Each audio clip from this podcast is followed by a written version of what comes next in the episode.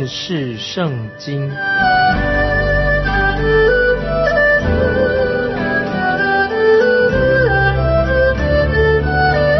认识上帝的话，把上帝的话带到全世界。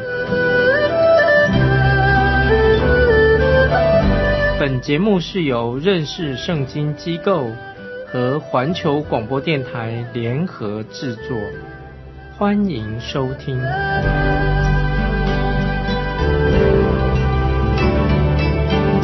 亲爱的听众朋友，你好，欢迎收听认识圣经。我是麦基牧师啊，我们要看约拿书，现在简介约拿书这卷书。不是一卷跟鱼有关系的故事，不是讲故事，而是搅动啊，就是要搅动这个拒绝否定神的一个世界，就是这件事情要发生，搅动抗拒神、否定神的一个世界。所以约拿书的重点不在于讲了鱼，讲了鱼鱼的故事。我们知道世人都谈论。约拿书的内容是很奇妙，简直不可思议，让人很难置信。但是，听众朋友，约拿书却是说明的，主耶稣的确从死里复活了。主耶稣他是为了人的罪是被杀的羔羊，感谢神！现在主耶稣已经坐在父神的右边宝座上，耶稣是羔羊。他是一位复活的羔羊，已经复活了。因此，凡拒绝耶稣基督的救恩的人，有一天他们会哭泣，会哭着说：“把我们藏起来，我们要躲避做宝座者的面目和羔羊的愤怒。”这是启示录六章十六节很严厉的说，就是一个人拒绝耶稣基督的福音，他会哭着说：“把我们藏起来。”躲避那做宝座者的面目和羔羊的愤怒啊！启启示录六章十六节，约拿书在文学上也有很重要的地位。约拿书常常会受有些人就吹毛求疵，就是做一些不适合的啊这个批评啊吹毛求疵。曾经有一位英国的文学家啊，用过一个学学者，他说。他这样说，说了形容这样说：约拿书像一卷美妙的像指南针的一个小书啊。他形容这个英国的文学家啊，这个形形容约拿书美妙的像什么呢？像指南针，像指南针这么小啊，这是一个小的书啊，它却是指南针。所以听众朋友，我们要记得，眼前我们要查考的约拿书，它是。在文学上也是一个珍宝啊，这很有文学上的地位。但是约拿书绝对不是讲跟鱼有关系的啊一个故事。那这里我还要特别提醒听众朋友，我要提出一个很重要很重要的一个论点：我们读约拿书的时候啊，千万不要以为那个鱼那个大鱼是约拿书的这个主角，或者说哦这条鱼真了不起，是一个英雄。当然，那个鱼也不是书书中的一个坏蛋啊，不是，也不是书中的一个不好的。那这件书的主角，简单的说，不是鱼，不是那个大鱼。那鱼在约拿书当中，当然它有它的一个地位。那当我们读约拿书的时候，要看到主要的问问题是在我们要知道。你读先知书到底约拿书的重点在哪里啊？这是我们听众朋友要了解的。我们读圣经的时候，读这段圣经重点在哪里？鱼只能说好像这个橱窗上的一个装饰品啊，鱼是当中的一个装饰品，或者说鱼大鱼是蛋糕上的啊一些装饰，比如蛋糕把它弄得很漂亮啊。其实我们要吃蛋糕不是吃那个装饰品，蛋糕很漂亮那些装饰的，所以。我们知道每一句戏啊，演大戏的时候啊，都需要道具跟布景啊，所以我们所以要了解布景跟道具，当然不是最重要的。所以我们在强调说，约拿书中这条大鱼只是道具而已，它不是约拿书的主角。尤其我们听众朋友读圣经任何一卷书的时候啊，我们要学习读任何一卷圣经的书，都要能够明辨分别到底这段的主要的意思是什么。那么谁是主角，谁是配角？做我们要做这样的分辨啊。读每段经文的时候，都要看出这个重点，有的是最主要的，有的次要的。约拿书的配角当然可以，比如说鱼是配角，弼马或者东风啊船啊，甚至尼尼微城，这些可以都是配角。其实真正的主角是什么呢？乃是神自己啊！听众朋友，这是在提醒听众朋友，其实圣经的主角就是。神主耶和华是耶稣基督，那么约拿跟人啊，跟着我们就是神跟人这件书啊，是讲到要证明什么？就是讲到神跟人之间有一个密切的关系。主角当然是神，也讲到主角也是约拿，主要是神，神和人的关系。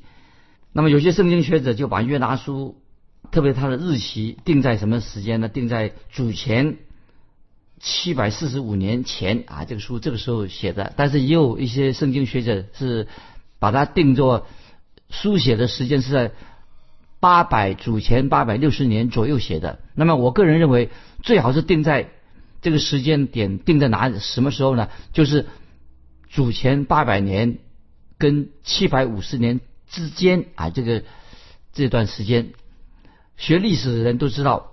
啊，那个时候是谁做王呢？就是宁禄做王啊。那时候宁禄做王，那么他是尼尼微城最强盛的一个时代。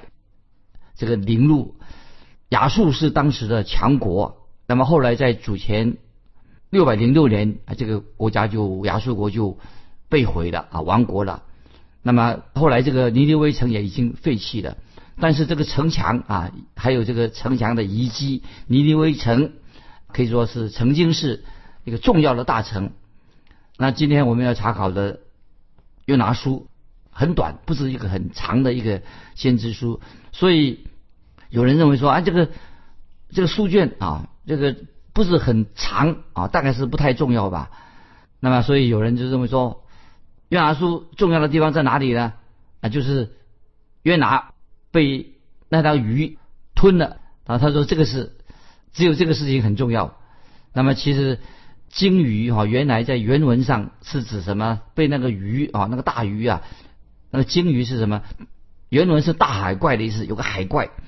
那么虽然很可能是一条鲸鱼，但是圣经告诉我们的是是只是我们所知道的，神就预备了一条很特别的鱼，所以我们在。强调说，约拿书虽然只有短短的四章经文，比阿巴蒂亚书多了多了。阿巴蒂亚书只有一章，那么约拿书四章。俄巴蒂亚书是是旧约圣经当中最短的一卷书，但是虽然很短，所以有人就忽略了。所以听众朋友，这里我们要再啊让听众朋友明白，我们基督徒啊不可以轻视任何一卷经文的。圣经任何一卷经文，特别是认为说啊这是小先知书啊，以为是不重要。其实每一卷小先知书都有爆发力啊，甚至小先知书里面呢都隐藏了说明了神的重要的计划，非常重要。这个我们说先知小先知书每一卷有人说有强大的爆发力。约拿书以下有六个主题。六个主题啊，听众们注意一下，我们要解释约拿书的六个重要的主题。那么这些主题跟我们听众朋友有密切的关系。我们先介绍第一，约拿书的第一个主题是什么呢？当然，这是旧约的一卷书，是特别象征，就是象征耶稣基督的复活，这是一个重点。第一啊，是讲到。约拿书，特别是预表象征耶稣基督的复活。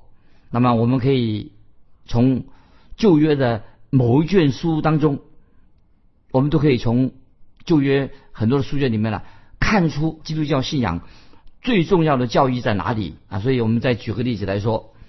所以，刚才我们说旧约约拿书是预表象征着讲到耶稣基督的复活。那么我们在说基督教信仰当中有很多的重要的教义都在旧约里面。举个例子来说，出埃及记啊，出埃及记是重点在哪里呢？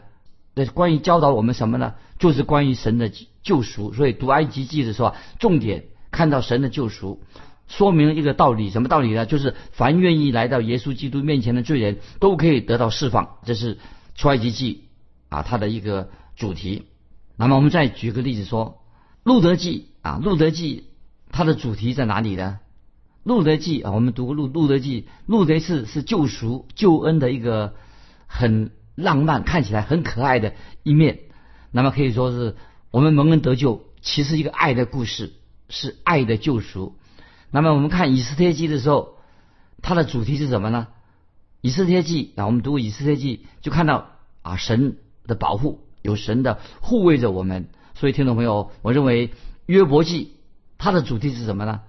可以想一想哦，约伯记可以说是是教导人悔改的一卷书啊，我们也可以当成一个主题。约伯记就是约伯后来悔改的，教导我们人要悔改的一卷书。所以，听众朋友，因此在旧约圣经很多不同的书卷当中，都可以看到信仰的一些重点、一些重点性的那个教义在哪里。所以我们。读到约拿书这卷小书小小的，那么我们可以特别强调是教导主耶稣基督的复活。如果这卷书没有教导复活这个重要的教义的话，那么在旧约圣经当中你就找不到有哪一件书全然的说明基督教的信仰当中一个重要的教义。所以感谢神复活的教义。那么在旧约圣经当中啊，就是约拿书。特别讲到这一点，因此我认为这是约拿书是一个重要的、很重要的书。啊，第二点啊，我们第二点这是做做做简介。约拿书所教导的第二个重要的教导是什么呢？约拿书所教导的是说，救恩不是靠自己的努力，不是靠圣善行做好事来蒙恩得救，而是要悔改啊。所以这个第二个重点，约拿书的重点就是。人不是救人的救恩，不是靠着自己的善行，靠自己努力，乃是要悔改，悔改。那么在犹太人他们传统的赎罪日里面，那么这个重要的节期啊，特别他们读什么呢？就是读这个约拿书，因为就是要人要悔改啊，要悔改。通往神的路不是靠啊人的义行啊，靠自己的好行为就可以进到神面前，乃是强调什么？要靠着主耶稣的宝血。靠着神的恩典，主耶稣代赎，代替我们做祭物献祭献上，我们才能够蒙恩得救。所以这是约拿书当中所宣告的，在约拿书二章第九节，先提一节经文。约拿书二章九节说：“救恩出于耶和华。”那么这里很清楚的，耶和华他就是救恩的主啊，神就是救恩的主。神自己啊，为我们建造了救恩啊，是一个大楼。这个大楼是救恩的大楼，给我们建造一个救恩的大楼楼楼。那么这个救恩怎么来的？就神自己是建筑师，所以这是我们讲的约拿书的第二个重点。第三，约拿书第三个重点是什么？它有一个目的。约拿书的目的在哪里呢？特别是要显明神要赐给人恩典的心意是不能难主的，这是。重要的目的，约拿书的第三个重要的的内容，就是要显明神要赐给人恩典，这是神的心意，没有人可以难主的。虽然我们看到约拿这个先知，他不不不肯进尼尼微，但是神坚决定义要叫他把这个信息传给尼尼微人。约拿这个人啊，这位先知就成为神在尼尼微的见证人。虽然约拿他不知道。啊，他不知道自己他非去不可啊，他他自己并不了解说他非去那个地方不可，最后他还是去了啊，这是神的美好的旨意，因为神的救恩要临到那个地方。那么，所以约拿书的第四个重点的真理在哪里呢？听众朋友，这一点很重要。第四点，我认为我也很感动啊，心里面读约拿书的时候，神不会因我们缺乏信心就撇弃我们的，这是第四个约拿书的重点。不会说神不会说，因为啊某某人你没有信心，你缺乏信心啊，神就把我们弃掉了。神可以使用我们每一个人，神不会丢弃我们，只有我们会丢弃神啊！所以这里让我们得到安慰，我们基督徒要为神做见证，认真的啊传福音。意思就是说，举个例子说，很多的球员啊，我们看比赛的时候，有些球员是坐冷板凳的，所以在比赛当中啊，那些重要的球员已经下场比赛了。那么有些球比赛的时候啊，因为上场比赛打球的球员多啊，所以有些球员还没有上场，在正在坐冷板凳。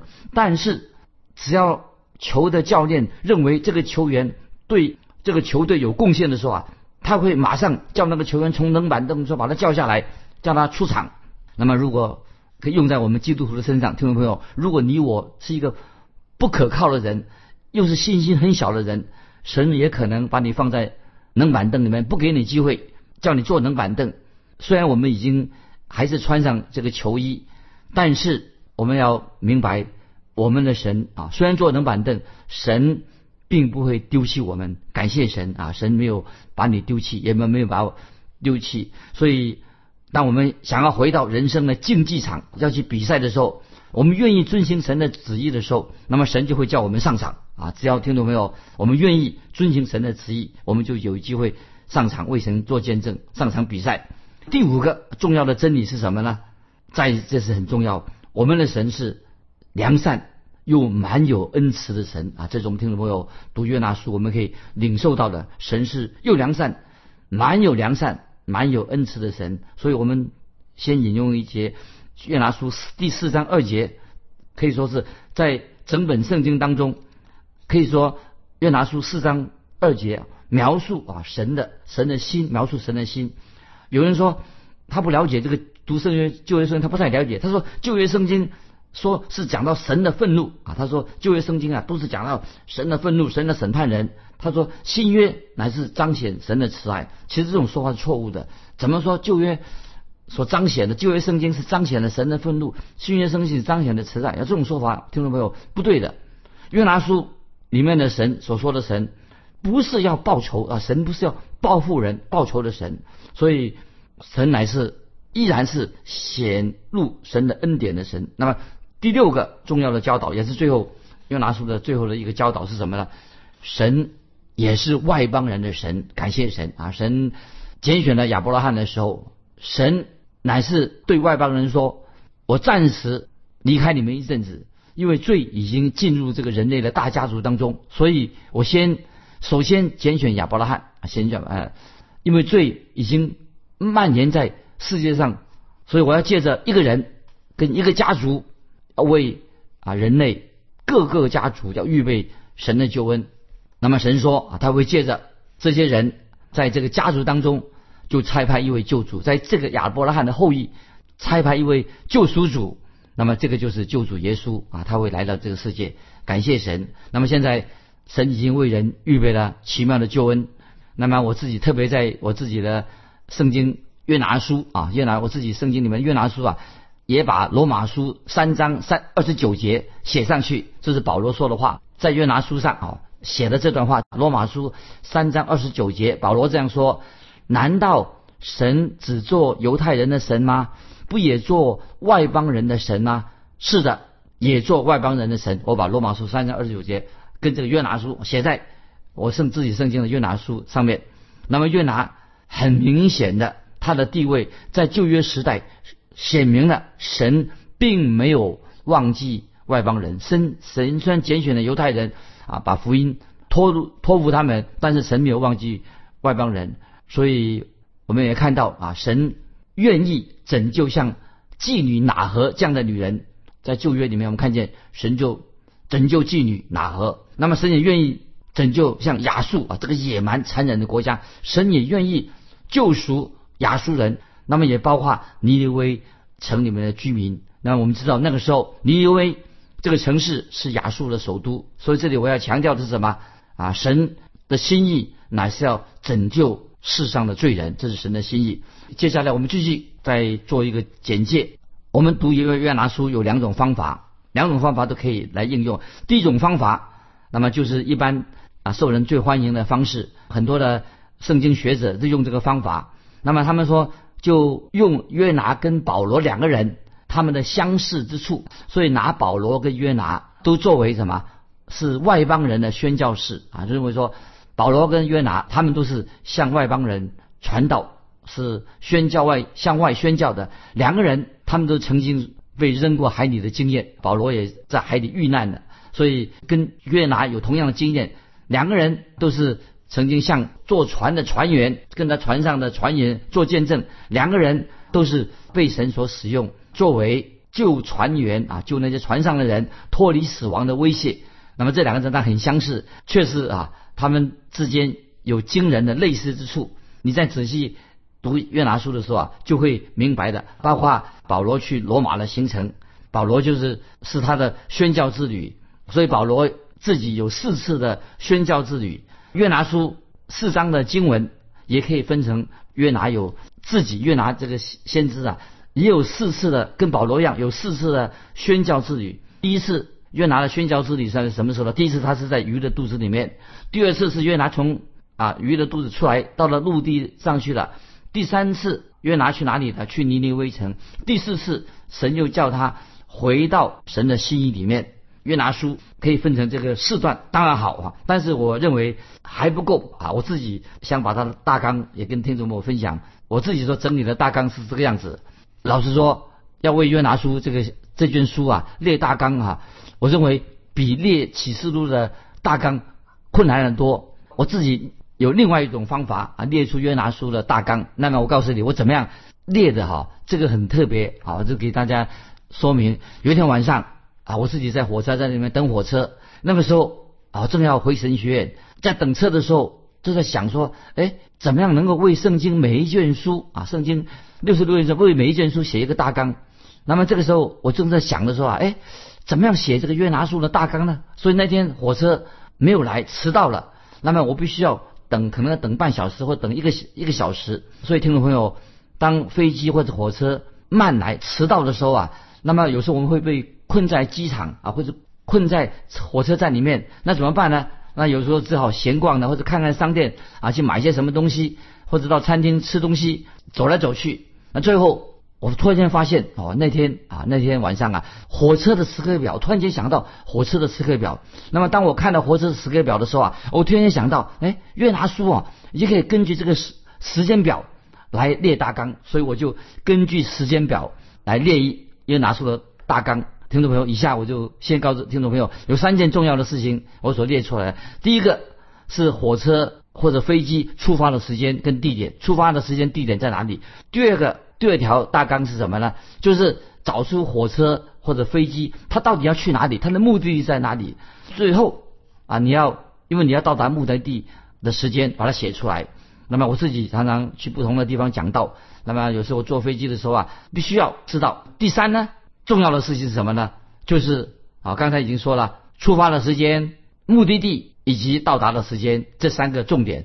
因此。从这个时间的角度啊，我来看这个约拿书啊，做大纲。那么我找到大纲是这样子啊，听众朋友给你做参考。第一章是出发的地点啊，是以色列，出发的地点是以色列，是撒玛利亚或者加特西佛这个地方。那么这是出发点，目的地去哪里呢？目的地是去尼尼微。结果是到达哪里的？到达的地点到了鱼肚子里面了。这是第一章啊，这是第二章说什么呢？那么出发。又是另外一个出发，先讲了出发的地点，出发地点在哪里的？是鱼肚子。目的地去哪里的？目的地是尼尼微城。那么到达的地点，结果去哪里了？结果最后到达地点是陆地。第三章这个重点在哪里呢？第三章出发的地点是陆地，目的地是尼尼微城，到达的地点就是尼尼微。目的地是尼尼微，到达的地点就是尼尼微城。第四章呢，出发地点是什么呢？就是尼尼微城。目的地在哪里呢？是蓖麻啊，这个树上地下那蓖麻这个这个树到达的地点是什么呢？就是神的心。那么以上啊，听众朋友，这是都是给听众朋友读约拿书做一些简单的简介，给听众朋友有个印象。那么现在我们来看，很快来看约拿书一章一节，耶和华的话临到亚米泰的儿子约拿说，这里我们可以确定约拿啊，他是一个先知，是亚米泰的儿子。那么前面我们已经介绍过了，那么详细讨论过，有充分的证据。约拿他是一个历史人物。那么我们继续看《约拿书一章二节，你起来往尼尼微大城去，向其中的居民呼喊，因为他们的恶达到我面前。那么这个神就差派约拿去尼尼微城。那么尼尼微城为什么称为大城呢？因为它是亚述国的首都，呃，靠近底格里斯河。当时亚述国是世界上的强国。那稍后我们会讨论关于这个城市的面积啊，这个它的面积的问题。那么在这卷书当中所强调的这个城市的规模，有两次都强调这个城啊，在这个城里面要强调什么？这个城大城啊是一个罪恶之城，这是一个大都市，但是罪也很大，是一个最大。他当他最最大恶极的时候，到达了神面前的时候，听众朋友，神就要决定要审判这个城了。那么也是说，这个城如果他们不悔改归向神的话，必面临啊神的审判。时间的关系，我们就今天对约拿书的简介简单的解释。那么，盼望听众朋友啊，我要给大家问一个问题，欢迎你来信跟我分享，你对于先知。啊，先知这两个字，你认为先知的身份是什么啊？欢迎你来信回答我这个问题。到底你啊，我要再说，你有没有我们基督徒有没有先知的职分呢？这是给你们问的问题。欢迎来信，来信可以寄到环球电台认识圣经麦基牧师收。愿神祝福你，我们下次再见。